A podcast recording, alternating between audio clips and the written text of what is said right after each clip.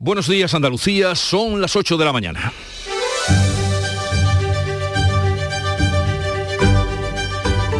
En Canal Sur Radio, La mañana de Andalucía con Jesús Vigorra.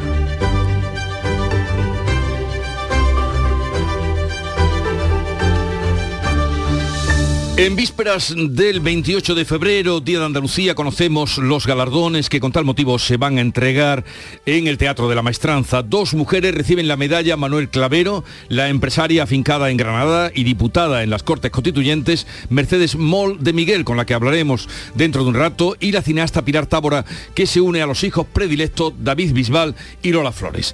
Otras 17 personas e instituciones van a recibir las medallas el próximo martes 28 de febrero.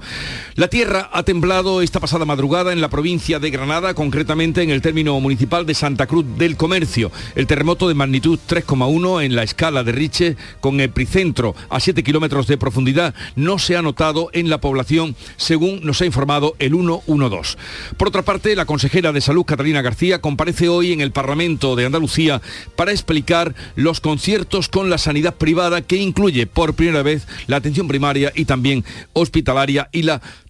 tarificación por esos servicios. Y Pedro Sánchez comparece en el Congreso, Congreso de los Diputados, después del enfrentamiento con Núñez Feijó en el Senado de ayer por la tarde a cuenta de la ley trans y la ley del solo sí es sí. Mientras que la ministra de Igualdad ha negado que esa norma haya provocado centenares de rebajas de condenas, como así ha sido. La ministra Irene Montero responsabiliza a los jueces delante de una misión de europarlamentarias europeas y estas le replican que los magistrados se limitan a aplicar la norma. El último recuento cifra en más de 540 los delincuentes sexuales que han visto reducidas sus condenas, mientras que 48 han sido ya puestos en libertad. De estas y otras noticias, enseguida les ampliamos información. Ahora el tiempo. La mañana de Andalucía. Social Energy. La revolución solar ha llegado a Andalucía para ofrecerte la información del tiempo. 22 de febrero, miércoles, con cielos poco nubosos y nubosidad de evolución diurna en las sierras orientales, sin descartar algún chubasco aislado en el noreste de la comunidad. En el tercio occidental y el valle del Guadalquivir habrá intervalos de nubes bajas y brumas o nieblas matinales. Las temperaturas siguen sin cambios o en descenso, salvo las máximas que irán en ascenso en el litoral mediterráneo occidental. Los vientos soplarán variables flojos en el interior, tendiendo en general a componente oeste, de componente oeste en el litoral y aumentando a partir de la tarde. En febrero, vuélvete loco con Social Energy. La locura de iluminar tu hogar noche y día consumiendo tu propia energía y ahorrar hasta el 90% en tu factura de luz gracias a nuestras baterías. Aprovecha las subvenciones disponibles para ahorrar con tus paneles solares. Primeras marcas con hasta 25 años de garantía. Estudio gratuito en el 955 44 11 11 y socialenergy.es. La revolución solar es Social Energy.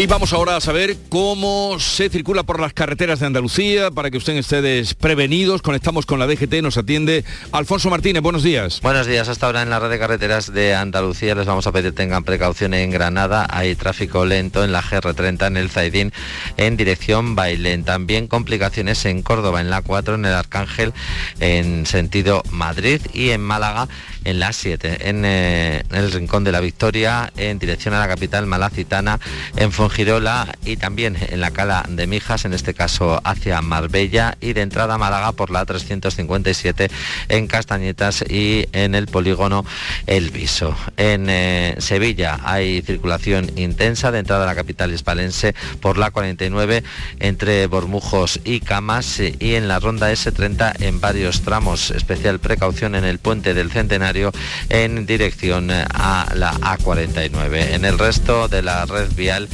de Andalucía, de momento afortunadamente se circula sin problemas.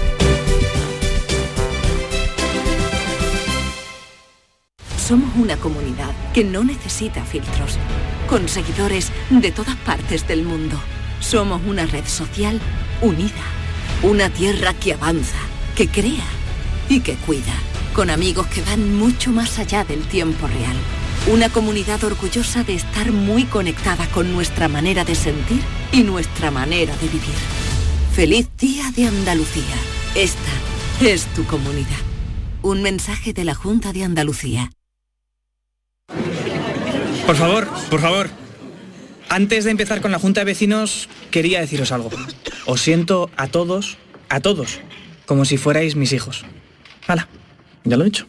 Padre no hay más que uno. Claro que por 17 millones a lo mejor te sale alguno más. Ya está a la venta el cupón del Extra Día del Padre de la ONCE. El 19 de marzo, 17 millones de euros. Extra Día del Padre de la ONCE. Ahora cualquiera quiere ser padre. A todos los que jugáis a la ONCE, bien jugado. Juega responsablemente y solo si eres mayor de edad. En Canal Sur Radio, la mañana de Andalucía con Jesús Vigorra. Noticias. Vamos a dar cuenta de la actualidad que pasa en vísperas del Día de Andalucía por las medallas del 28 de febrero que ya tienen nombre. 19 galardonados que se suman a los nombres de David Bisbal y Lola Flores, que son este año los hijos predilectos. Dos mujeres van a recibir la medalla Manuel Clavero. Manuel Pérez Alcázar. La medalla Clavero reconoce la defensa y el fomento de los intereses de nuestra comunidad. Este año la reciben la política y empresaria Mercedes Moll y la cineasta Pilar Tabora. Hombre, fundamentalmente de mi padre, sí. Muchísimo de mi padre porque, en primer lugar, porque mi padre no la tiene. Y después porque yo sé que para él sería, sería un motivo de orgullo, la verdad. Otras 17 personas e instituciones van a recibir la medalla de Andalucía que reconoce lo mejor de la economía y la empresa, las artes, el deporte, las ciencias sociales y las letras, los valores humanos o la investigación en Andalucía. Por su promoción de nuestra comunidad reciben la medalla Manuel Contreras, presidente de honor de AZBI, Manuel Benítez, el cordobés, y el grupo musical Siempre Así, cuyo autor de, eh, de letras y música es Rafael Almarcha. Nos ha hecho especial ilusión que nos reconozcan eh, la proyección de Siempre así en el mundo, porque es verdad que eh, Andalucía si algo tiene es que te abre puertas y nosotros allá donde vamos pues, pues, pues, pues llevamos a Andalucía por bandera. Galardones que se van a entregar en la gala que se celebrará en el Teatro de la Maestranza de Sevilla el próximo 28 de febrero. El cirujano jienense Ramiro Rivera y el Instituto Andaluz de Geofísica y Prevención de Desastres Sísmicos son medallas a la investigación, la ciencia y la salud. A lo largo de, desde que se conocieron los nombres, a lo largo de toda la programación de Canal Sur mm, Radio, hemos estado hablando con personas eh, que han recibido las medallas o representantes de instituciones, como es el caso de Mercedes Feriche, que es responsable del área de prevención y riesgo sísmico del Instituto Andaluz de Geofísica. Mercedes Feriche, buenos días. Hola, buenos días. ¿Cómo se ha recibido esta distinción y este reconocimiento del Instituto Andaluz de Geofísica y Prevención de Desastres Sísmicos? Pues con mucha alegría y con mucho orgullo. Eh, a usted recurrimos siempre cuando mm, tiembla la tierra. De hecho, esta mañana ha habido un temblor en Santa Cruz del Comercio, en Granada, de 3,1 en la escala Richter. ¿Eso mm, qué supone? Bueno, eso supone que lo habrá sentido gente, pero no demasiada y que el terremoto no tiene por qué haber provocado ningún tipo de daño. Ha tenido una magnitud, o sea, un tamaño como objetivo de un tamaño objetivo de 3.1 y ha tenido una intensidad aproximadamente entre 2 y 3, que no lo ha sentido mucha gente. Bueno, mm, siempre a Mercedes recurrimos cuando queremos saber de lo que pasa y ella lo sabe todo. Sus compañeros, eh, los que trabajan en el instituto, em, ¿qué han dicho de, este reconocimiento? ¿Se lo esperaban? Mm, ¿No? No, la verdad es que no esperábamos nada pero porque ya el año pasado nos dieron un reconocimiento aquí en Granada en, el 28 de febrero, pero de la bandera de Andalucía, pero ya no esperábamos nada más, así que ha sido una sorpresa, pero este, este tipo de sorpresas siempre son muy de agradecer porque es un reconocimiento al trabajo que a veces es frustrante por el tipo de terremotos que ocurren destructores y que no poder predecirlo, etcétera, pero también es un trabajo muy interesante porque siempre estamos aprendiendo. Y yo no lo sé todo, como has dicho yo, no en, absoluto, pero pero me, lo que más nos gusta es seguir investigando y no tirar la toalla y seguir trabajando. Bueno, em, si no lo sabe todo, porque eso es lógico, sí que es la que más sabe. Eh, el caso de Turquía, que llevamos ya unas semanas y unos días viendo ese desastre tremendo. Una cosa así, eh, bueno, de esa magnitud, ¿podría ocurrir en nuestro país? Eh, creemos que no, pero ya este trabajo lo que nos ha demostrado, la sismología nos ha demostrado que cada vez que hay un terremoto destructor de grandes dimensiones nos rompe todos los esquemas. Entonces yo ya mm, quiero creer que no, porque aquí los el tamaño de las fallas, bueno, lo primero que la peligrosidad sísmica que tenemos en nuestro país no tiene nada que ver con la peligrosidad sísmica que hay en Turquía, que es la mayor de Europa, de la, de la placa euroasiática. Pero la nuestra es mucho más moderada no tenemos fallas tan grandes, no tenemos, sí tenemos muchas, muchas, muchas fallas, una zona muy fracturada con muchísimas fallas y muchas veces la ruptura de una desencadena eh, que, se rompa otra o que haya otro terremoto en otro sitio, como ha pasado aquí en Turquía, que hubo un primer terremoto de 7.8 en una falla y esta descargó sobre la siguiente y que estaba ya preparada para que hubiera otro terremoto y entonces hubo un terremoto de 7.5, no es que fuera una réplica, son dos terremotos en dos fallas diferentes. Aquí puede ocurrir lo mismo, pero creemos que a menor magnitud. Mercedes Feriche, responsable del área de prevención y riesgo sísmico del Instituto Andaluz de Geofísica, gracias por atendernos y felicidades para todos. Muchísimas gracias y gracias a vosotros. Adiós, buenos días. Buenos días. Pulso político de todo hay en las vísperas del Día de Andalucía, así como los reconocimientos, las alegrías que ahora mismo mostraba Mercedes y otros galardonados. Por otra parte, hay también un pulso político que se palpó ayer en los prolegómenos del Día de Andalucía, el andalucismo acusa al PSOE de manipular la historia y Unidas Podemos propone que el aeropuerto de Sevilla se llame Blas Infante. El libro 28 el libro 28F del historiador José Luis de Villar denuncia que la historia andaluza ha sido manipulada por los gobiernos socialistas. El que fuera fundador del Partido Andalucista, Alejandro Rojas Marcos, reta al actual gobierno a rectificar ese relato del proceso autonómico. Si asumen lo que hicieron, que den la cara y lo defiendan. Y si no lo asumen, que pidan perdón por el daño inmenso que le han hecho al pueblo andaluz. Y yo me brindo a donde ellos quieran y cuando ellos quieran a ir a un desafío y poner sobre la mesa lo que haga falta para que la verdad salga adelante. Por su parte, Unidas Podemos ha registrado en el Congreso una proposición para cambiar el nombre del aeropuerto San Pablo de Sevilla. El diputado Tony Valero ha propuesto que se llame Aeropuerto Blas Infante. Nuestro reconocimiento como nacionalidad histórica, nuestro estatuto de autonomía, ha sido conquistado con sangre, sudor y lágrimas. Por eso hoy es justo dignificar la figura de Blas Infante. Blas Infante, padre de la patria andaluza, que dio su vida también por garantizar la democracia y en este caso que sufrió, como todos sabemos, fue víctima de la represión franquista. Y el alcalde socialista de Sevilla impulsa otra iniciativa para que el aeropuerto pase a llamarse Diego Velázquez. Pues ya veremos en qué queda todo esto, porque oíamos a Rojas Marco y pareciera que solo faltaban ya convocar a los padrinos para el duelo. La Junta inicia la reforma de su administración territorial para ganar en agilidad y calidad en el servicio que se presta a los ciudadanos. Plantea una administración más adaptada a las demandas de la sociedad eficiente y austera. El consejero de la presidencia, Antonio Sanz, explica que podría acarrear un cambio en la relación de puestos de trabajo. Habrá una parte de reorganización, eh, de reasignación de, funciones, eh, de adaptación de funciones, que plantear unificar servicios, habrá que reorganizar recursos y eh, habrá, que plantear también cambios en áreas funcionales. Las previsiones de la Junta incluyen una reasignación de las funciones para descargar a los servicios más saturados con los que reciben menos carga de trabajo. El Ejecutivo busca también fórmulas para homogeneizar los criterios en todas las provincias y resolver expedientes. Hablamos ahora del acelerador de partículas que se proyecta en la localidad granadina de Escúzar y que se incluye dentro de la unidad de grandes inversiones de la Junta. El IFMIF DONS, ese es su nombre, pasa a formar parte de la aceleradora de proyectos de investigación y económicos. El portavoz Ramón Fernández Pacheco asegura que muestra el compromiso del Ejecutivo con la investigación y con la ciencia. Apoyo sin fisura del Gobierno de la Junta de Andalucía a todas las infraestructuras que resulten claves para desarrollar la investigación y la innovación en nuestra tierra.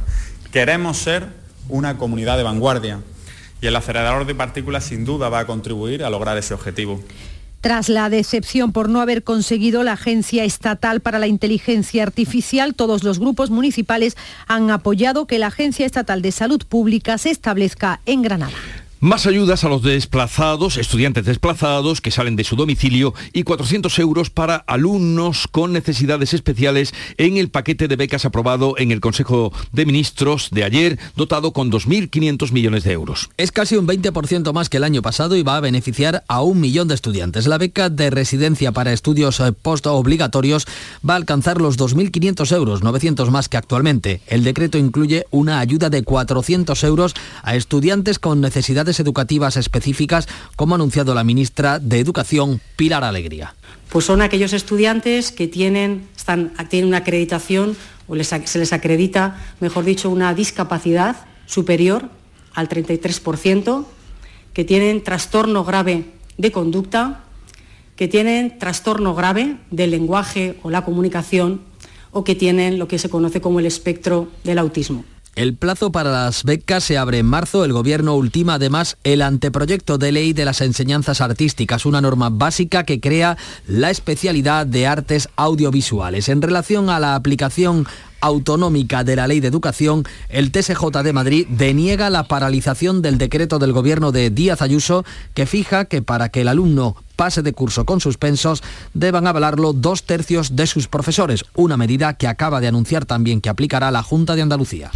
Hablábamos del duelo eh, andalucista eh, aquí en nuestra tierra. Pero también otro duelo, otro enfrentamiento es el de Sánchez y Feijó ayer por la tarde en el Senado. Era ya el octavo cara a cara. El líder del Partido Popular cerca al presidente comparando los errores de la ley del solo sí es sí con la ley trans y Pedro Sánchez le advierte de posibles traiciones en su partido. Feijó acusa al presidente de intentar comprar los votos con unos presupuestos que se pagarán en el futuro. Pregunta Sánchez si la ley trans repetirá los errores de la del sí es sí. Deje ya de molestar a la gente de bien, deje ya de meterse en las vidas de los demás. Le responde Pedro Sánchez que le advierte que se cuide de traiciones internas y recuerda algunos de sus apoyos echaron hace un año a Casado. Le recomiendo una cosa, cuando se levante, mire a ver si siente algo en la espalda. En relación a la ley trans, la número 2 del Ministerio de Igualdad, Ángela Rodríguez Pam, admite por primera vez que si una transexual agrede a una mujer no es violencia de género. Una mujer trans es una mujer, así que si esa mujer le pega a otra mujer no estaríamos hablando de violencia de género, sino que estaríamos hablando pues de violencia intragénero o de violencia intrafamiliar según la relación que tenga. Pedro Sánchez vuelve a comparecer hoy en sesión de control en el Congreso. El Partido Popular volverá a poner en evidencia la división de la coalición sobre la reforma de la ley del solo sí es sí. La ministra de Igualdad ha negado ante una misión de diputadas europeas que la ley del solo sí es sí haya provocado centenares de rebajas de condenas y de escarcelaciones. Irene Montero ha vuelto a responsabilizar a los jueces de las reducciones de condena y ha negado que sean centenares los presos beneficiados. La jefa de la misión europea ha recordado que los jueces se limitan a aplicar las normas y ha pedido a la ministra que rectifique. El Ministerio de Justicia asegura que el plazo de la reforma depende ahora del Congreso de los Diputados. PSOE descarta todas las propuestas de Podemos para corregir la ley y defiende su reforma en solitario. Montero responde que está dispuesta a escuchar propuestas socialistas para llegar a un acuerdo. Según el último recuento, 544 condenados se han beneficiado de una rebaja de pena y 48 han sido puestos en libertad. El futbolista Dani Alves seguirá en prisión provisional mientras se le investiga por la presunta agresión sexual a una chica en una discoteca de Barcelona. La audiencia de Barcelona ha rechazado el recurso que presentó el abogado del futbolista con el que intentaba que el jugador quedara en libertad provisional hasta el juicio.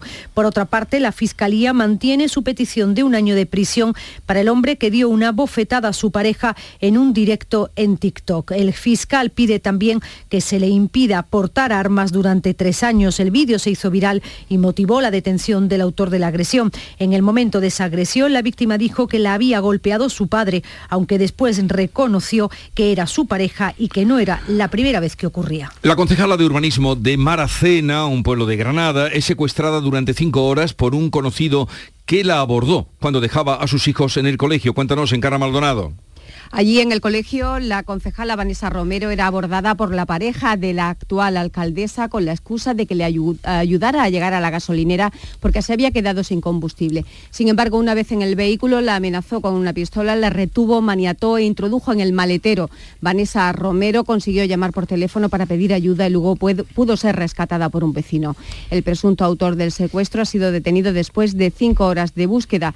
Fuentes municipales han confirmado que el detenido se encuentra en tratamiento psicológico y no aciertan a comprender los motivos de su actuación. El exministro Bernard Soria se enfrenta ahora a dos años y medio de prisión por donar bienes a sus hijas para eludir las deudas. El que fuera científico mejor pagado por la Junta de Andalucía en la etapa del PSOE va a ser juzgado por supuesto alzamiento de bienes y la Fiscalía le pide dos años y medio de cárcel. Según publica ABC, el juzgado de instrucción número 6 de Sevilla ha dictado auto de apertura de juicio contra Soria por donar todos sus bienes inmuebles a sus dos hijas, que también están procesadas para esquivar el pago de una deuda de 520.000 euros al, eh, eh, al, que otro juzgado ya le había condenado junto a un antiguo socio. En su descargo, Soria ha alegado que donar los bienes a los descendientes tras la jubilación es una tradición arraigada en su pueblo de Carlet, en Valencia. Bruselas impondrá la máxima sanción a España si no reforma las pensiones. Hacienda responde a la misión presupuestaria de la Eurocámara que estos días ha estado por aquí, que la malversación sigue siendo un delito en España. La Comisión Europea explica cómo bloqueará los pagos de fondos a los estados que incumplan sus compromisos de reforma. La reforma de las pensiones está pendiente todavía y de no satisfacer las pretensiones de la Comisión se vería afectado al menos parcialmente el cuarto pago de los fondos de recuperación previsto que asciende a 10.000 millones de euros. Ante las dudas de Bruselas sobre el control de fondos, la ministra de Hacienda, María Jesús Montero, asegura que la malversación sigue siendo delito en España. Yo creo que la propia delegación es consciente que evidentemente las reformas legales que se han puesto en marcha en España de ninguna manera eh, eh, despenalizan ningún supuesto ni de distracción ni de desvío de dinero público, eh, bien sea para un fin distinto del que tenían previsto, bien sea para terceros, para particulares o para un partido político. Hoy concluye la visita de la Comisión del Parlamento Europeo que estudia cómo está gastando España los fondos del plan de recuperación. El veterano político Ramón Tamames acepta ser el candidato de la moción de censura de Vox contra Pedro Sánchez. El exdiputado del Partido Comunista de 89 años ha dicho sí a la propuesta que le hizo Santiago Abascal para forzar a las Cortes Generales a hacer una profunda reflexión sobre la situación en España. La moción de censura aún no ha sido registrada ni confirmada por Vox en el Congreso. Tamames militó en el PC durante la dictadura y fue concejal y primer teniente de alcalde del Ayuntamiento de Madrid durante la alcaldía de Enrique Tierno Galván. Más tarde se afilió al Centro Democrático y Social, el CDS, eh, durante los años 80. Y en el Congreso de los Diputados se ha producido ayer un desplante a luz de todos de la portavoz de Junts, un desplante a la bandera de España. Miriam Nogueras ha retirado la rojigualda que permanece junto a la bandera europea en la sala de prensa del Congreso. Así respondía a preguntas de los periodistas por este alejamiento de la bandera. ¿Por qué ha separado la bandera de España? Pues está muy cerca. ¿Y la europea? Está... esta, no está tan cerca y ah, queda muy chula. Y la España la, la mueve hacia allá. La hemos, apartado, la hemos apartado un poquito, no. Me representa mucho más esta bandera que esta. Partido Socialista, Partido Popular, Vox y Ciudadanos han rechazado en el Congreso la propuesta de Junts que buscaba derogar el artículo 384 bis que permite despojar de sus puestos a los cargos electos cuando se confirma su procesamiento judicial. Este artículo permitió al Parlamento y al Congreso despojar de sus actas de diputados a varios líderes del proceso tras su procesamiento por el referéndum ilegal. El impuesto a la banca se ha llevado el 30% del beneficio de Unicaja y refuerza el recurso del sector que critica que la figura es inconstitucional, inconstitucional por confiscatoria. La banca y las energéticas han pagado cerca de 1.500 millones de euros en la primera parte del pago que les impuso el Ejecutivo para este año. El gravamen energético recaudó 817 millones y los bancos llegaron a pagar 637. La ministra de Hacienda se ha mostrado satisfecha con la recaudación que considera asumible para unos sectores que dice han reportado beneficios millonarios. La patronal de la banca y la de las empresas energéticas han presentado sendos recursos contra los impuestos especiales del Gobierno a los beneficios del sector. El Supremo avala las comisiones de casi el 24% de algunas tarjetas de crédito que circulan. Da así la razón a la banca y no considera que sea usura cobrar el 23,9% de interés de las tarjetas revolving. La sentencia sí califica excesivas las revolving con un tipo 6 puntos porcentuales por encima del mercado. Estas tarjetas permiten financiar compras a crédito y obtener efectivo al instante a cambio de intereses muy elevados. Bueno, pues ya serán ustedes los que tienen que estar ojo avisor ante estas tarjetas porque están avaladas, como han escuchado, por parte del Supremo. Los trabajadores mayores de 60 años podrán recibir menores indemnizaciones por despido improcedente. El Tribunal Supremo ha avalado que se apliquen peores indemnizaciones para trabajadores de más de 60 años de edad. Rechaza un recurso contra el acuerdo que el COGAS y los trabajadores alcanzaron en 2016 para que los despidos de la planta de Puerto Llano tuvieran condiciones más ventajosas si todavía no se habían cumplido esos 60 años de edad, porque según los jueces están más cerca de la pensión de jubilación, mientras que los más jóvenes les resta un recorrido profesional y vital más incierto. Rusia ha llevado a cabo esta noche a mayor ataque contra Ucrania en lo que va de año, en vísperas ya de cumplirse el primer aniversario de la invasión. Ha sido justo después de que Putin responda a la visita de Biden a Kiev, anunciando que abandona el tratado para la no proliferación de armas nucleares. Rusia ha bombardeado esta noche la ciudad de Mariupol con 15 misiles. Es su segundo y último día en Polonia. El presidente de Estados Unidos, Joe Biden, se va a reunir hoy con su homólogo polaco y con otros presidentes de las antiguas repúblicas soviéticas para tratar la amenaza rusa. Biden ha advertido a Rusia de que un ataque contra un solo aliado de la OTAN será un ataque contra todos. Y que no haya ninguna duda, el compromiso de Estados Unidos con nuestra alianza de la OTAN y con el artículo 5 es algo tan sólido como una roca. Y todos los miembros de la OTAN lo saben. Y Rusia también lo sabe. Un ataque contra uno es un ataque contra todos. Es un juramento sagrado. La OTAN y todos los países aliados han criticado que Putin haya anunciado el abandono del Tratado de No Proliferación de Armas Nucleares con Estados Unidos.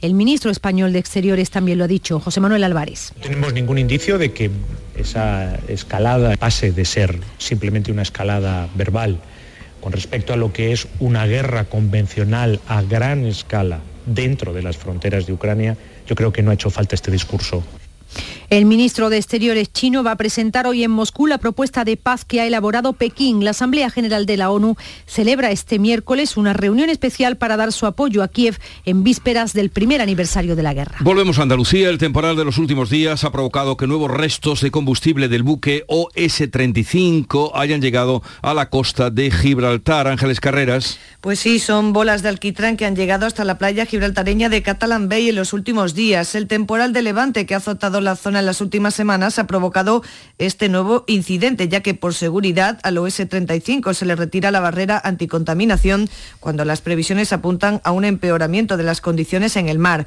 Desde Verdemar, ecologistas en acción han recordado que ya advirtieron que esto podía pasar. Antonio Muñoz es su portavoz. Ya lo dijimos en su día, que el buque, eh, al retirarse la barrera anticontaminación por los fuertes temporales, siempre quedan restos de hidrocarburos dentro del propio barco, eh, sobre todo en la sala de máquinas y en las distintas bodegas donde llevaba la carga que utilizaba el propio barco, aunque sea un carguero, para su eh, navegación.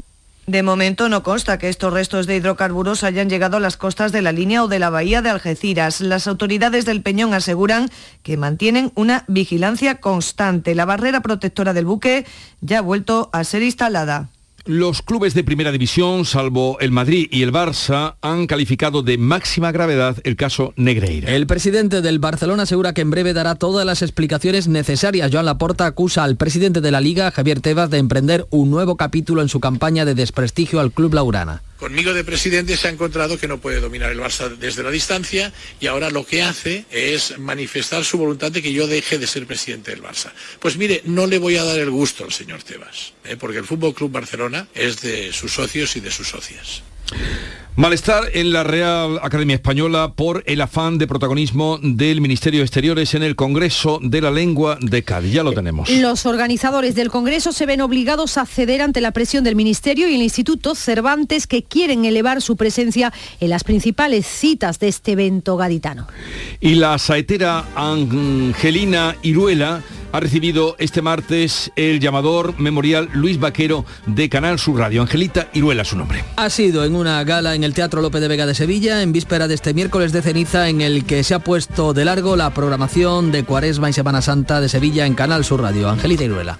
A todos los que estáis aquí, a los que no estáis, a los que me queréis, a los que no me conocéis, me da igual a todo el mundo. Yo soy, estoy tan feliz que me comparto con todo el mundo porque lo mío es compartirme. Mi gente, pero mi gente sois todos. Está mi alcalde, están mis niños de fiestas mayores. Bueno, ¿qué más puedo pedir? Y ahora tanto en Sevilla como en cada una de las provincias comienza ya la programación especial de Semana Santa, porque hoy es miércoles de ceniza y se inicia ya la cuaresma.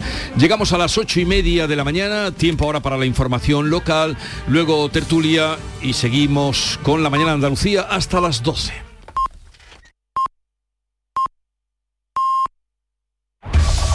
En la mañana de Andalucía de Canal Sur Radio, las noticias de Sevilla.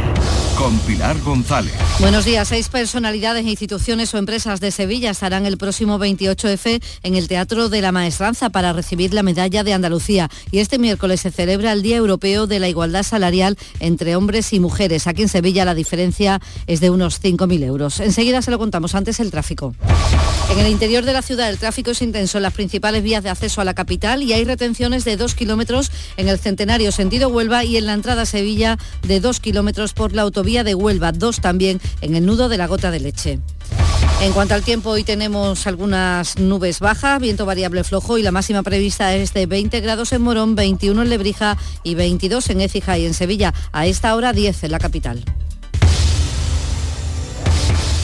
Pienses más. Este año haz borrón y casa nueva con la hipoteca joven IN95. La hipoteca que estabas buscando. Porque te financiamos hasta el 95% del menor valor entre tasación y compraventa. Para más información, acércate a nuestras oficinas o entra en cajaruraldelsur.es. Te sobran razones para venir a Caja Rural del Sur. Hipoteca joven IN95 de Caja Rural del Sur. Formamos parte de ti. Driveris, driveris, driveris. Coches de ocasión que te gustarán un montón. Lo nuestro no es cantar. Lo nuestro es vender coches de segunda mano. Bien seleccionados, perfectamente revisados, garantizados y a muy buen precio. Si buscas coche de ocasión, entra en driveris.es o acércate a tu tienda más cercana y elige entre más de mil coches de todas las marcas. Driveris, vehículos de ocasión de verdad. La Junta ha concedido este año seis medallas de Andalucía, instituciones, empresas y personalidades de Sevilla. La Universidad Pablo Lavide en su 25 aniversario, el pintor Juan Valdés, el empresario Manuel Contreras, presidente de honor de la empresa ADVI, también el presidente del Grupo Más, Vicente Martín, y el grupo Siempre Así. La directora de cine, Pilar Taborat, también va a recoger el próximo 28F la medalla de Andalucía. Ahora, con este reconocimiento, ella piensa en su padre. Muchísimo de mi padre porque, en primer lugar, porque mi padre no la tiene y después porque yo sé que él, para él sería, sería un motivo de orgullo, la verdad. En el cementerio de San Fernando de la capital se ha cerrado la fosa común de Pico Reja, la más grande de España. Hay 1.800 represaliados de la guerra civil y los primeros años del franquismo. Se están analizando muestras de ADN en la Universidad de Granada para cotejarlas con la de los familiares. De momento sin resultados, aunque las familias mantienen la esperanza de poner nombre a cada uno de los cuerpos encontrados. Tendrán el resto de fosas del cementerio de San Fernando porque ese compromiso político que el ayuntamiento adquirió en el 2017 se va a seguir manteniendo y así lo ha dicho el alcalde Antonio Muñoz. Hoy se celebra el Día Europeo de la Igualdad Salarial y los sindicatos se concentran esta mañana a las 11 ante la sede de la Confederación de Empresarios de Sevilla. Nuestra provincia está por encima de la media andaluza y española en esa brecha salarial que está en el 23%, una media de 5.000 euros menos cobra una mujer que un hombre en Sevilla. Y el Teatro Lope de Vega cogió anoche la gala del llamador con la que Canal Sur Radio hace su puesta de largo de la programación para esta cuaresma y Semana Santa. La saetera Angelita Iruela recibía el llamador de este año año agradecida. A todos los que estáis aquí, a los que no estáis, a los que me queréis, a los que no me conocéis, me da igual a todo el mundo. Yo soy, estoy tan feliz que me comparto con todo el mundo porque lo mío es compartirme. Mi gente, pero mi gente sois todos. Está mi alcalde, están mis niños de fiestas mayores. Bueno, ¿qué más puedo pedir? Deportes, Nuria Gaciño, buenos días. Muy buenos días. El Sevilla tiene previsto partir hoy a las 10 de la mañana rumbo a Eindhoven donde mañana disputa la vuelta de los 16 avos de final de la Liga Europa ante el PSV, eliminatoria bastante encarrilada tras la victoria por 3 a 0 de la ida. Al igual que sucederá en el partido liguero ante el Rayo, San Pauli solo cuenta con un central como es Nianzú. Además, mañana será baja otra vez por sanción Gudel, con lo que Fernando no podrá tampoco adelantar su posición al centro del campo, en el que no estará Pap Gay al no estar inscrito. Gracias, Nuria. El Ayuntamiento de Sevilla ha reabierto la circulación el cruce de las calles Camilo José Cela y Santa Joaquina de Bedruna, afectado por las obras de ampliación del tranvía. También ha habilitado el giro a la izquierda desde Kansas City hacia Luis Montoto. Todo esto llega en un momento en el que se ha cortado el tráfico la avenida Luis de Morales y esto está provocando muchos problemas y saturación en Eduardo Dato y también en Luis Montoto. Y en el centro Caixa Forum de Sevilla, desde hoy, una exposición cómic, sueño e historia que reúne más de 300 obras. A esta hora, 8 grados en la Puebla del Río, 7 en Utrera, 10 en Sevilla.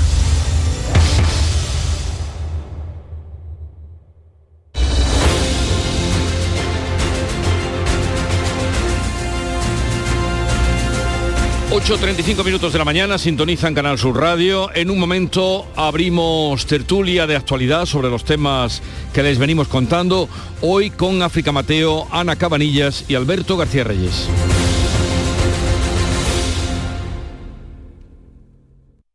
Somos una comunidad que no necesita filtros, con seguidores de todas partes del mundo.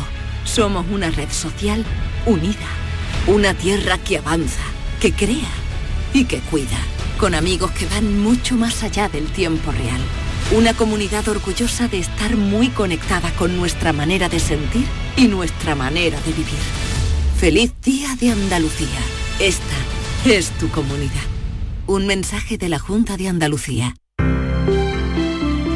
Buenos días. En el sorteo del Eurojackpot de ayer, la combinación ganadora ha sido 13, 20, 34, 38 y 43. Soles 3 y 6.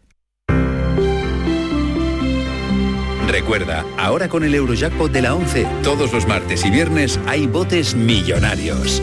Disfruta del día. Y ya sabes, a todos los que jugáis a la 11, bien jugado.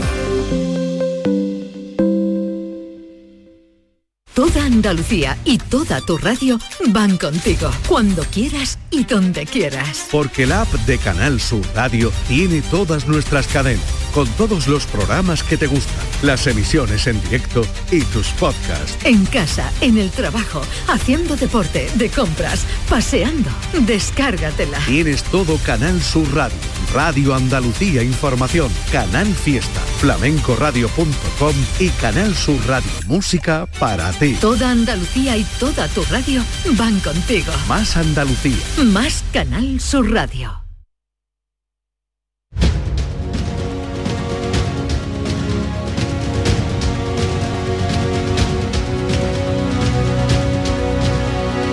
Esta es La Mañana de Andalucía con Jesús Vigorra, Canal Sur Radio. Y para comentar la actualidad de este 22 de febrero, hoy también están con nosotros Ana Cabanillas del Periódico de España. Ana, buenos días. Buenos días, Jesús. ¿Qué tal estás? Pues muy bien, muy bien. Aquí una jornada intensa de, este martes que estuvimos en el Congreso y en el Senado. Ya sabéis que los miércoles hay sesión de control allí en el Senado, con lo cual estamos los periodistas que nos dedicamos a política, pues de un lado a otro de Madrid. Pero vamos, no Ah, me puedo quejar. Ahora vamos a ir a ese encontronazo. Era el octavo ya, ¿no?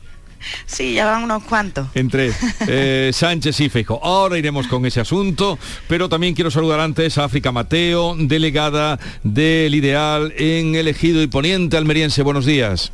Muy buenos días. ¿Qué tal por ahí? Pues muy bien, muy bien por aquí. Menos atareado, eh, menos que aquí en provincias, pero Está también más con- tranquila la con política. ¿Quieres decir que está más tranquila la política por ahí? Sí, sí, por aquí está más tranquila. lo celebro. Y Alberto García Reyes, que debe estar, eh, lo veo ya llegando y supongo que, eh, ah, sí, sí, lo veo, lo veo, lo veo llegando. Eh, El quinto centenario, ¿no? No, el puente el- que le habrá atrapado. Puente del Centenario, Ana, Puente del El- Centenario. Ay, oy, oy, oy, Ahora sí. vamos a tener información directa, puntual. de, lo, de lo que ha pasado. Alberto García Reyes, buenos días. Buenos días. ¿Qué tal estás? Bueno, te acompaña África y Ana. Sí, lo sé. ¿Qué tal África, Ana? Buenos días. Os mando un abrazo desde casi desde el puente del Centenario. No, pero llegado. Eso, acompañamos te acompañamos en la solidaridad con lo del puente, que ya hemos intuido que, tu, llegada tarde no es por falta de puntualidad, Alberto. Me ha divertido que, bueno, venía escuchando la radio, claro, en el coche y en los boletines. Sí eh, ¿Pero cuántos te has chupado en el puente? Unos cuantos, ¿eh? Y en todo decía, hay atasco en el puente del Centenario sentido Huelva. Y decía, llamadme, llamadme que os lo explico. Es increíble. cuando ocurre otro día tú me llamas, ¿cuánto has tardado? ¿A qué hora has salido de casa? He salido de casa a las 8 menos cuarto. Hay en, condiciones normales de, de, mi casa a la puerta de Canal Sur hay 20 minutos. He tardado casi una hora. También podría salir a las 6. Bueno, para salir a las seis, claro. pero a para tener que salir a las seis de su casa. Para eso sería eh, fundamental que no tuviese hijos que dejar en el colegio. Pero la conciliación es así. la conciliación. Bien, vamos a... Eh, estamos en vísperas del Día de Andalucía. Tengo aquí un libro eh, sobre la mesa, 28F, toda la verdad. Pero esto lo voy a guardar un poquito, porque hoy tenemos tres vías importantes. Una, tres duelos.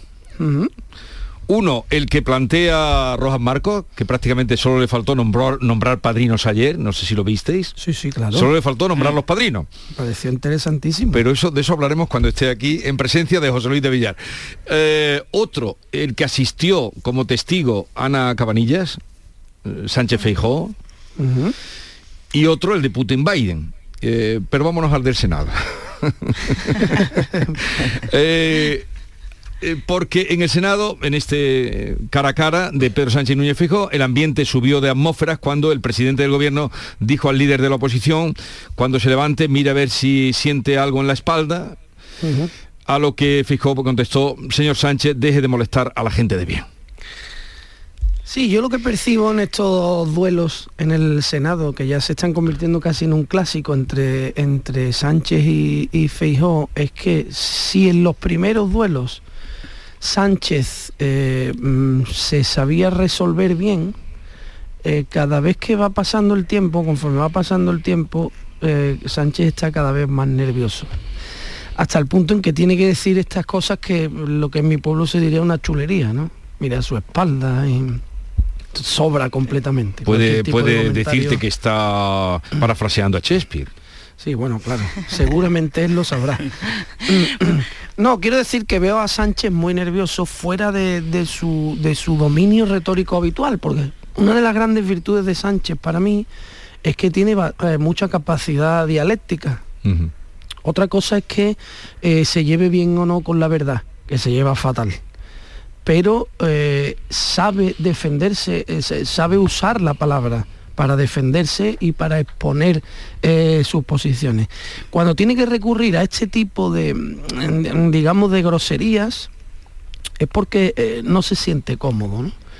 Y mm, Feijó tampoco ha dado ningún paso al frente mm, por el que haya que elogiarle, ¿no? Porque yo creo que Feijó es un hombre, si se le dice tibio, se enfada, ¿eh? pero yo es que creo que es tibio. y eh, y bueno, ahí no ha, habido ningún avance. Creo que tiene más que ver con la situación en la que está Pedro Sánchez en las encuestas, eh, a nivel social, de reconocimiento público, de, cabreo en la calle por el fiasco del CSI y de ahora el lío de la ley trans, en fin, un montón de cosas que se le vienen encima que empieza a mostrar un nerviosismo hasta ahora insólito. Pero Alberto, yo puedo estar de acuerdo contigo en lo que has comentado de Sánchez, que sí que en parte es así, pero, lo, precisamente entiendo menos aún la salida de, de Feijó, porque cuando tú eres caballo ganador y te viene el viento de cola y todo te va bien, lo normal es que tu debate sea un debate muy cuidado y muy enfocado a, tu objetivo y a seguir eh, sumando votos en las encuestas, lo que no tiene ningún sentido ante todo es que no lo entiendo. ¿A qué se refiere con dejar de molestar a la gente de bien? O sea, creo que es una frase que le va a perseguir mucho tiempo y que, y que el partido va a tener que hacer alguna aclaración o algo porque no va a caer en saco roto. O sea, me parece una frase mm, muy desafortunada por parte de, de cuando ayer podía haber salido muy victorioso de, del cara a cara con, con Sánchez, que mm, no sé, igual tú me puedes sacar de duda y decirme qué significa lo de dejar de molestar a la gente bien. ¿Quién es, la gente de bien? Efectivamente, se, montó un poco de revuelo por esta frase, porque estaba hablando un poco de, las consecuencias de la ley trans, de la ley del sí. Dijo, deje de molestar a la gente de bien. Eh, tuvieron que salir después a explicar que con eso se refería un poco a, médicos, a jueces, a profesores que se habían pronunciado y habían hecho alegaciones, ¿no? A estas leyes para, evitar los posibles efectos indeseados, en este caso de la ley, de la ley trans. Pero yo estoy de acuerdo que, es un error de bulto y es una frase, como, como decías Alberto, eh, Pedro Sánchez siempre sabe eh, recoger el guante muy bien y ayer ya lo hizo, ayer ya le, eh, esa frase ya se la ha hecho en cara y yo intuyo que será de las primeras veces y que en campaña vamos a escuchar esta expresión muchas veces más. Sí, pero eso forma parte de la especial habilidad de Pedro Sánchez y del PSOE en general para Mm, agarrarse al primer clavo ardiendo que le pone pero bueno eso también es la política quiero decir que eso no lo hace solo el PSOE, que eso lo hacen mm, todos. bueno, y aquí el, y el Partido Popular vamos a debatir eso. y Feijó hasta ahora en el Senado eh, mm, ha brillado poco, diría. Yo creo que, que Feijóo tendrá muchas cosas que, exponer y será un hombre de gestión y un hombre tibio, que si quieres llamarle, eh, pero los caras caras han sido muy pocos contados en lo que en los que ha sabido destacar y en lo que ha Sí, a eso me refería, que no ha hecho nada. El gato al agua. No ha hecho nada nuevo, ah. pero de ahí a acogerse a la frase, no, no, no moleste usted a, las personas de bien, hombre, verá, tampoco ha dicho... A mí me parece que puede tener una denotación clasista, fíjate Alberto. Tampoco ha dicho, bueno, pues yo fíjate cómo, si, me dejáis que os explique cómo la entendí yo y por qué entendí que, de, uno, venga, a lo mejor tiene otro igual me aclara algo, Alberto. Es que la frase dicha así en general se puede coger por donde a cada uno le convenga o por donde a cada uno quiera. Yo qué sé, yo, yo lo que entendí es que en un momento en el que se ha mm, eh, mm, indultado a, condenados, que se ha cambiado el, código penal para reformarlo y que la sedición y la malversación eh, rebajen sus penas, eh, mm, que el PSOE esté atacando a jueces, a médicos por, mm, por ser opositores, pues está diciendo, no se meta usted con la gente de bien, métase con, con, los que usted está protegiendo, ¿no? A lo mejor se puede entender por ahí, es que depende. lo que pasa, se puede entender por ahí, pero lo que, pasa es que no debería tener que explicarse. Eso es, ahí, ahí es donde hay que, hay que bajar. La frase no está bien hecha, pero hombre, agarrarse a la frase también como el único salvavidas para salir del atolladero, Hombre, como que no bueno, ¿no? No, no la aplicación, la explicación que Ana, que Ana ha explicado. Porque a mí me parece más grave que te digan, mire usted a su espalda, la verdad. No, no, Alberto. Exactamente. Pues a mí me parece más grave que te digan. No, no, no, Alberto, digo que voy a intentar explicarme, ya que tú has explicado tu, tu posición. Ana decía que tuvieron que explicar al tiempo, después de salir de, del Senado, eh, otras personas del PP lo que había sucedido o lo que ellos entendían que era esta frase. Efectivamente no debería tener explicación, pero es que además han buscado una explicación un poco, bueno, que nos la podemos eh, creer o no. Pero es que yo hasta la fecha, a la única persona que la había escuchado hablar en sede parlamentaria de, gente de bien era Rocío Monasterio, que dijo que la gente de bien eran aquellos que defienden, se defienden de un asalto en su casa. Entonces, claro, por eso tuvieron que explicar, porque es una frase muy desafortunada. Al final, por suerte, tenemos la hemeroteca, la fonoteca, y esto mm, pero se va a quedar ahí para mucho tiempo. y más después del precedente que hay de Rocío Monasterio. No caigamos en las trampas, en las trampas burdas que nos ponen. Fíjate en lo que estamos, que estamos con la ley del sí con la ley trans, con, la, con el, tema del, acotar el precio de los alimentos, un, lío detrás del otro, y aquí estamos ahora con una frase de Feijo. Hombre, yo creo que no, podemos caer en, una tribuna tienes que medir muy bien tus palabras. por supuesto, venga. el líder de la oposición y pero, a ser presidente. Por ejemplo, yo he escuchado en, en, las Cortes Españolas decir a Rufián que había que hacer una reforma del Código Penal quirúrgica eso es literal, ¿eh? Quirúrgica. Un poco más que había que pedir los nombres de los que había que salvar, ¿eh? Los, sus compañeros catalanes. Quirúrgica, y aquí no hemos estado haciendo un debate de, lo, de lo desafortunada pero es que, no nos sorprende tampoco. Quiero decir, de Rufián podemos esperar poco. Eh, yo creo que si el líder de la oposición, eh, una de sus funciones también es cuidar sus palabras. Y yo creo que esto fue un error de bulto que veremos si, si, esta frase se convierte en recurrente, que yo creo que sí. Ahora sí, eso, eso no quita. Mm, no es ser, eh, eh ha cometido el, mayor error. Para mí también, a mí me llamó la atención em, la respuesta de Pedro Sánchez em, en referencia, decía, mire usted a su espalda, ¿no? Se había referido previamente a Maroto, a los mensajes que, envió a Pablo Casado, ya esta semana se cumple un año desde que dimitió, em, y recordemos los mensajes que le, envió de apoyo unos días antes de pedir su cabeza también, ¿no? Maroto ayer tuvo un día muy malo. Maroto, Maroto estaba allí el pobre que no sabía, no sabía dónde mirar. Eh, y Fijo tampoco, porque claro, lo tenía al lado y tampoco tenía mucho, mucho margen. Pero a mí el hecho de referirse, eh, de atacar a Fijo por el flanco, digamos, de lo personal o del asunto interno de partido y no tanto a lo político, me parece sintomático. Porque me parece eh, que que, si recurres a, eso, a esos elementos es porque no tienes otros asideros donde asirte, ¿no? Entonces, yo creo que esto no le favorece a Sánchez. Bien decías tú, Alberto, también que, esto es como fue un gesto casi de chulería, ¿no? de, soberbia. Eh, y este es uno de los grandes problemas que tiene Sánchez, es esa forma en el propio Partido Socialista, algunos diputados hablas con ellos y te lo dicen, dice que Sánchez no conecta eh, con la gente, dice que se ve una persona como eh, fuera, o sea, ninguna empatía, ninguna humanidad, ninguna, eso están intentando trabajarlo en Moncloa, pero esto no ayuda. Y el hecho de que dedique uno de los pocos cara a cara con la oposición a lanzar esos, esos gestos chulescos y, esa, y esas acusaciones que es que no tienen nada que ver con la política y de hecho es que quien no sepa de política no sabe a qué se refiere. Son unas cosas como tan... Eh, tan eh, Micropolíticas. Pero ahí es donde voy. Sánchez está muy lejos de la gente. De hecho tiene que hacerse superproducciones de, para premios Goya eh, jugando a la petanca y cosas de estas con, no todo muy muy todo muy casual muy claramente casual eso no está preparado ni nada. Tiene que eh, eh, vestir su imagen limpiar su imagen con la gente porque está lejos de la gente. Y, a lo que voy cuando decía que que Feijó no ha hecho nada y que y que es, Sánchez el que está empezando a dar síntomas de debilidad es a criticar precisamente a Feijó. En un momento en el que ya está diagnosticado que cuando tú le aprietas al presidente del gobierno, tiene salidas eh, chulescas y soberbias y fuera del... Y, que además tiene mucha lejanía con la gente, eh, tú tienes que ir a coger las vueltas. Tú no puedes cometer errores tan tontos como el de la frase que estamos hablando, que me parece que estamos dedicándole excesivo tiempo a una frase y demasiada importancia, la verdad. Pero creo que es un error por parte del PP esa tibieza ¿no? Y dejarle... Eh, porque está, quieres más marcha? No, pero no quiero es tibieza, más Alberto, es, falta, es no aprovechar la oportunidad. Has la clave, pero ponerlo, relativamente. Ponerlo contra la contra la pared. Eh, pero precisamente apretarle.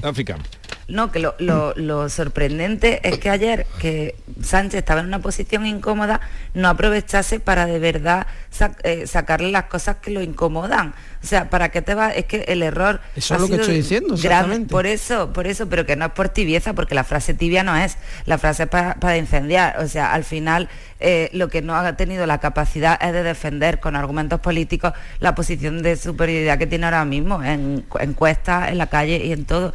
Entonces, a mí eso me, me pone de manifiesto qué capacidad de liderazgo tiene Feijóo. Mm. Bien, eh, pasamos a otro asunto, algo más eh, sobre este. Enseguida vamos a tener otro otro debate, otro careo, ¿eh? Bueno, bueno, bien, bien. el de los miércoles, que tú no te pierdes ni uno. Ninguno. Soy gran, aficionado. Ahora, el, el, primero siempre, en la sesión de control al gobierno, ahora cuando den las nueve vamos a tener continuación, porque esto, continuación sobre lo de ayer. A ver, hay un gesto que no sé cómo lo están tratando los medios pero a mí me parece, esto sí que es chulería ya. Eh, el gesto de la, eh, y además después de llevar la legislatura que está ya mm, pues dando las boqueadas, el gesto de la portavoz de Junts per Cataluña, de retirar la bandera de España eh, cuando va a comparecer, ¿esto cómo se come? ¿Esto cómo se come? Yo tengo una duda con respecto a esto, antes de entrar en materia, porque he visto el vídeo y he leído las informaciones, he buscado y no, no, no me viene la respuesta por ningún sitio. Y plan, saco la duda a relucir. ¿Dónde puso la bandera? La puso a un lado. La puso al lado. ¿Tú estabas, allí, Ana? Sí, yo estaba ah, bueno, pues mira, por fin tenemos la respuesta. lo, pregunto, lo pregunto por, por una razón muy esto. Que, o sea, confírmamelo tú, Ana. ¿Qué hizo? Quitarla del tiro de cámara, ¿no? Claro, lo que hizo fue apartarla, echarla, o sea, dejar la bandera digamos, allí, la de ¿no? la Unión Europea Hombre, detrás de la. Alberto. Sí, sí, sí. Y, le, la, y la apartó unos metros, decir- pues un poquito, tampoco tanto, un metro y O medio sea, lo así que hizo de- fue de- de la ocuparse de que la bandera no saliese en no la saliera imagen de junto a ella, televisión. sí. Exacto, Correcto, exacto. vale. Sí, Pero- pero, bueno, se le preguntó por eso en esa misma en esa misma rueda de prensa y al final eh, o sea, ella lo que explicó era que bueno, que esa bandera no le representaba, que está mucho más cómoda con la de la Unión Europea y al final yo creo que esto forma parte también del juego y de la escenificación. Podías haber hecho una cosa, o sea, Ana, la próxima vez, mira, yo no estaba allí, pero a lo mejor eh, te- os lo habría propuesto. eh, mm, la podíamos haber quitado a ella también, porque no nos representa. No, pero ahí hay que quitarla con los votos. Bueno, no, pero es que al No, digo, cogerla un poquito y apartarla una un esquina. segundo, y- y- y pero una decir, cosita que yo quiero saber, Ana. este no nos representa, la quitamos tú, nosotros. tú que haces información parlamentaria, eh, ¿hasta ahora venía compareciendo junto a las dos banderas o esto era nuevo ayer? Sí, sí, sí, sí, no, no, no, hasta ahora yo, yo no recuerdo ningún, en ninguna ocasión donde se haya hecho esto, ¿eh? a lo mejor la ha habido y yo no, yo no estaba allí o no, pero, pero no, es la primera vez. Pero es que al final, quiero decir, Miriam Nogueras eh, es que no tendría un titular si no fuera por ese gesto Ah, que claro, hizo ayer. claro, claro. Al final, hoy está en boca de todo y se está hablando y, y- y tienen que estar encantados de la vida, porque fíjate tú, con esa tontería, eh, lo que se está hablando de ellos y el protagonismo que están teniendo, cuando en realidad eh, su papel ahora mismo en la política parlamentaria eh, es secundario. Quiero decir, no, no, no están marcando agenda Sí, ni están Ana, pero, pero ese nada, ni- gesto, ese gesto resuma muchas cosas, ¿no? Creo Claro yo que que, sí, son, que pero- son muy importantes. A ver, cuando tú estás representando en, la- en la- en las Cortes Españolas, en la Cámara, eh, eh, a, a- a tu partido, en realidad no, no eres tu partido, eres la institución que representas. Una institución que está amparada, avalada y protegida por la Constitución española, que es la que dice que esa bandera tiene que estar allí. Si a ti no te gusta la bandera, lleva ese tema a votación y que se vote y que se quite la bandera con- con- eh, siguiendo el procedimiento. Ahora, si la quitas tú a las malas, eh, tú le estás faltando el respeto a la institución y por lo tanto a tus Claro, propios pero- votantes. Pero, ¿eh? pero A es que no es ni la primera vez ni la segunda en que un partido independentista le falta el respeto a la institución. Quiero decir que, que hemos visto muchas y en 2017, bueno, fue era día sí, día también, acuérdate, rufián con las urnas o rufián con la impresora. o- quiero Sí, decir sí. Que, que- que esto es parte de la escenificación. eh, Pero la y- nómina- y- la y por nómina desgracia, y por desgracia, Claro, por era el desgracia no día, nos sorprende. era el día que tenían en el banquillo y, y, bueno, a ver que, cómo se termina o la Laura. sentencia, que no está, a Laura Borrás, A Laura Borrás, que era la presidenta eh, de ellos, mm, pues eh, incluso a los que favoreció declarando o da- en contra de ella, ¿no? De que se habían mm, partido las facturas para que pudieran cobrar a los que ella había señalado, ¿no? A los amigos. Entonces, pero claro, pero es una cosa que, que ofende mucho. Porque Sí, es cobran de una inc- o no. Aparte es de una incoherencia absoluta. Lo que pasa es que yo creo que no es casual que lo haga en este momento, no solo por lo que comentaba Jesús, sino también porque ahora mismo entre, entre Esquerra Republicana y entre Junts hay una guerra abierta por ver quién mm, refleja mejor y quién lucha mejor por el independentismo en Cataluña. Creo que es un gesto que no lo hizo eh, para que lo viésemos el resto de, de los españoles, sino que lo hizo más bien pensando en clave electoral en, en los electores catalanes, porque al final ahora mismo está todo muy desdibujado. Mm, Se han cometido errores por un lado y por el otro, y los dos partidos quieren arrogarse que son los verdaderos defensores y del, del independentismo. Entonces yo creo que son fórmulas que vamos a ver más a partir de ahora, de aquí a las elecciones, porque está muy desdibujado el, el panorama allí, la diferencia entre uno y otro y quién tiene de verdad el liderazgo de- del independentismo. Yo me pregunto de todas formas eh, si estaría dispuesta esa, esta mujer Miriam Nogueira. Nogueira es, ¿no? Nogueras, Nogueras. Nogueras. Si estaría dispuesta a renunciar, a apartar también de su nómina la 700.000 parte- euros ha cobrado en todo el la tiempo que lleva parte de... correspondiente a, a- a- a los impuestos de los que vivimos en España, de los españoles, que se quede Vaya solo con la parte Alberto. catalana, Esa ¿no? se la respondo yo, ¿eh? Claro, claro, ya sé que me la respondes tú y yo también me la respondo. Figu- Figúrate a dónde Es estoy una lanzando la interrogación pregunta. retórica. A ver, un- yo digo que lo- a los valientes se les ve ahí, ¿no? Oye, mira, pues, pues esa es tu idea. Pero de- eh, es ofender a mucha gente sin... sin Mm, Claro, claro. Es barato, sin- demagogia barata. Sí, pero eso, pero, pero siguen haciéndolo. Sí.